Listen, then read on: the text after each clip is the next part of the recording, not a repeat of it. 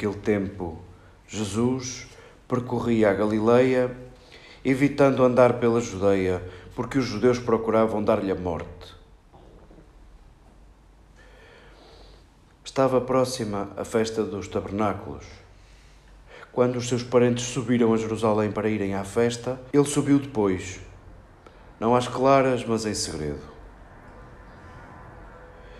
Diziam então algumas pessoas de Jerusalém: Não é este o homem que procuram matar? Vede como ele fala abertamente e não lhe dizem nada. Teriam os nossos chefes reconhecido que ele é o Messias? Mas nós sabemos de onde é este homem, e quando o Messias vier, ninguém sabe de onde ele é. Então, em voz alta, Jesus ensinava no templo, dizendo: Com que então vós conheceis-me e sabeis de onde eu sou? No entanto, eu não vim por minha própria vontade, e é verdadeiro aquele que me enviou e que vós não conheceis. Mas eu conheço-o, porque dele venho e foi ele que me enviou. Procuravam então prender Jesus, mas ninguém lhe deitou a mão, porque ainda não chegara a sua hora.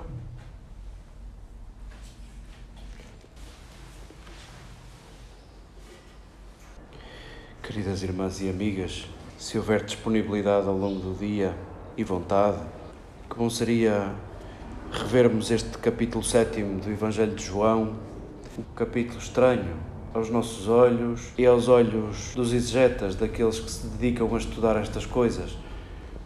Tão estranho é na forma como ele está composto, que aqui para a nossa oração comum, para a nossa celebração comum, decidiram recortá-lo não lemos os versículos continuadamente. Houve uma escolha na seleção destes versículos. Há aqui versículos difíceis de engolir. Por exemplo, aquele que claramente diz que os irmãos de Jesus não acreditam nele. É possível que quem nunca tenha lido os Evangelhos de forma continuada, de fio a pavio, pode dar-se que nunca tenha tropeçado nessa frase que é difícil de arrumar. Percebemos neste capítulo sétimo que está a adensar-se a perseguição contra Jesus e a vontade de eliminá-lo. Isso vem desde o capítulo 5 que escutávamos, íamos lendo ao longo da semana passada, ao longo dos dias anteriores. No capítulo 5, Jesus sobe a Jerusalém só em João, Jesus sobe várias vezes a Jerusalém, nos sinóticos, apenas uma, e sabemos o que é que acontece. E Jesus ainda está a pagar pelo que fez no capítulo 5. E o que é que ele fez? Ergueu um paralítico, levantou um homem. Levantou um homem. Ainda que fosse em dia de sábado, o gesto até foi discreto mas ficou registado para sempre. E isso muda o Evangelho de João, e a partir desse gesto querem matar Jesus. Jesus não mandou o homem embora sem que levasse a sua enxerga, aquilo que passou a ser lixo, aquilo onde ele se deitava quando era mendigo, paralítico, dependente da esmola dos que passavam. Jesus ergueu-o e não o mandou embora assim. Pediu-lhe para levar a enxerga. E foi por ele ser visto num dia de sábado a carregar a enxerga, coisa proibida, que começaram a investigar quem seria esse. E é a partir daí que querem fazer a folha a Jesus, que querem eliminar Jesus. E Jesus, neste capítulo 7, no templo, já que ele subiu depois da família ter subido, ele subiu também à festa das tendas Volta a recordar esse episódio. Vós estáis ressabiados comigo porque eu ergui um paralítico, porque eu coloquei à frente da lei a vida de uma pessoa. À frente da lei de Moisés, coloquei vida. Essa lei que nem vós praticais e que só conduz à morte. E vão-se alistando e vão criando fileiras os adversários de Jesus e os poucos que o querem, que aderem a Ele. No capítulo 6, imediatamente anterior a este relato, escutávamos que até os discípulos se vão afastando e até aqueles que andavam com Jesus já não querem nada disto, já não o suportam. Eu sei que está claro no nosso coração a nossa adesão a Jesus, ainda que isso seja envolto em tanto mistério, em tanta dúvida mas eu sei que secretamente no coração de cada uma de vós, de cada um de nós, está o desejo de seguirmos Jesus. Está o desejo de respondermos a este texto dizendo: Jesus, não, de mim não vais esperar um adversário. Eu não quero calar-te, eu não quero eliminar-te. Eu estou seguro que é isso que os textos do Evangelho, particularmente esta página, desperta no nosso coração. Mas ainda assim precisamos de nos deixar confrontar com este texto. Porque não foram aquele punhado de judeus, a que João chama judeus, talvez liderados pelos fariseus, não são só aqueles que querem eliminar Jesus, não são só aqueles que dizem que é mais importante a lei do que a vida de uma pessoa havemos de aproveitar este tempo simbólico da Quaresma, já que o convite é à metanoia, à mudança de mentalidade. Havemos de aproveitar este tempo para examinarmos a nossa mentalidade. E pode dar-se que no dia de hoje os adversários de Jesus também sejam as minhas escolhas, também sejam as minhas palavras e os meus gestos ainda que eu não me reveja nos adversários de Jesus, sim, eu posso ser um desses que quer Jesus calado, que quer Jesus calado. E como é que calamos Jesus? E como é que eliminamos Jesus? Para ser muito rápido, calando e eliminando a profecia. Calando e eliminando a profecia. E a profecia é talvez o fruto mais evidente da presença de Jesus.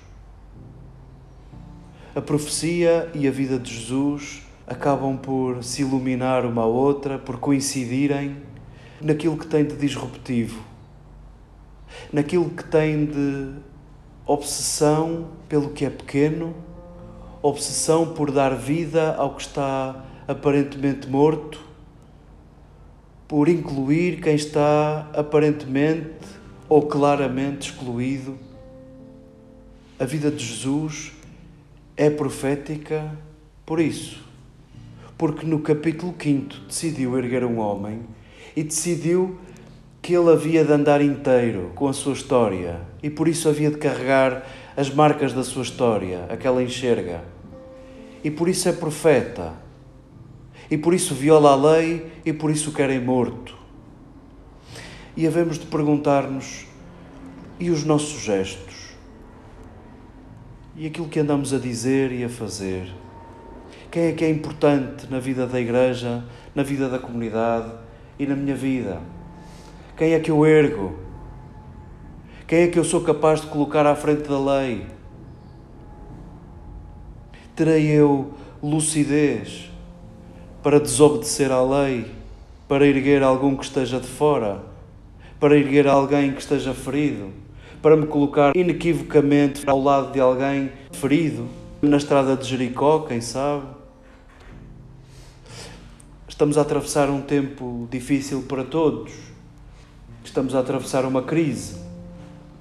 E lembrando a frase de Christian Singer, num tempo em que reconhecemos que nos faltam os mestres, as crises são os nossos verdadeiros mestres.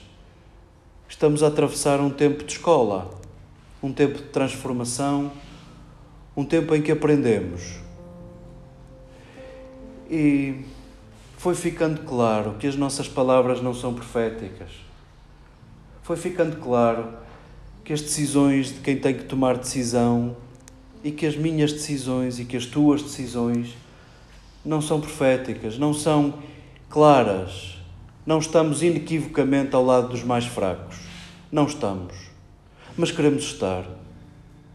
Queremos lembrar Lourenço que, quando instado a apresentar as contas ao imperador sobre a riqueza dos cristãos, Lourenço foi recolher os pobres de Roma e disse: Esta é a nossa riqueza. E ao longo dos tempos, o cristianismo sobreviveu não porque a partir do século IV começou a habitar a casa do rei, do Basileu, não porque a partir do século IV começou a andar pelas basílicas, não porque a partir do século IV até o dia de hoje eu visto, enquanto estou na celebração, o traje de funcionários imperiais. Não foi por isso que o cristianismo sobreviveu. Foi porque ao longo de cada dia, de cada década, de cada século, muitos como Lourenço foram inequívocos ao lado dos mais fracos, ao lado dos mais frágeis, ao lado dos que não têm voz, ao lado dos excluídos, ao lado de pobres. Possa este texto inquietar-nos. Nós não queremos ser adversários de Jesus, ainda que possamos muitas vezes calar a profecia. Nós queremos mudar de mentalidade e queremos lembrar a nossa condição de profetas desde o nosso batismo. A capacidade e a lucidez de olhar a lei e perceber que a lei é uma possibilidade. E quando a lei se torna um bloqueio, precisa da tua inteligência, da tua consciência e da tua coragem para que a profecia resgate Jesus, para que a profecia torne evidente a presença de Jesus no meio de nós. Basta-nos a inteligência, a consciência e estes gestos tão incomodativos de Jesus que nos desinstalam, para que o tempo de Quaresma, para que o tempo de conversão possa ter esta marca de nos decidirmos inequivocamente a fazer do poder serviço e a fazer da nossa voz, da nossa condição e do nosso conforto ferramentas para nos colocarmos no lugar do outro, ferramentas para podermos incluir quem se sente fora.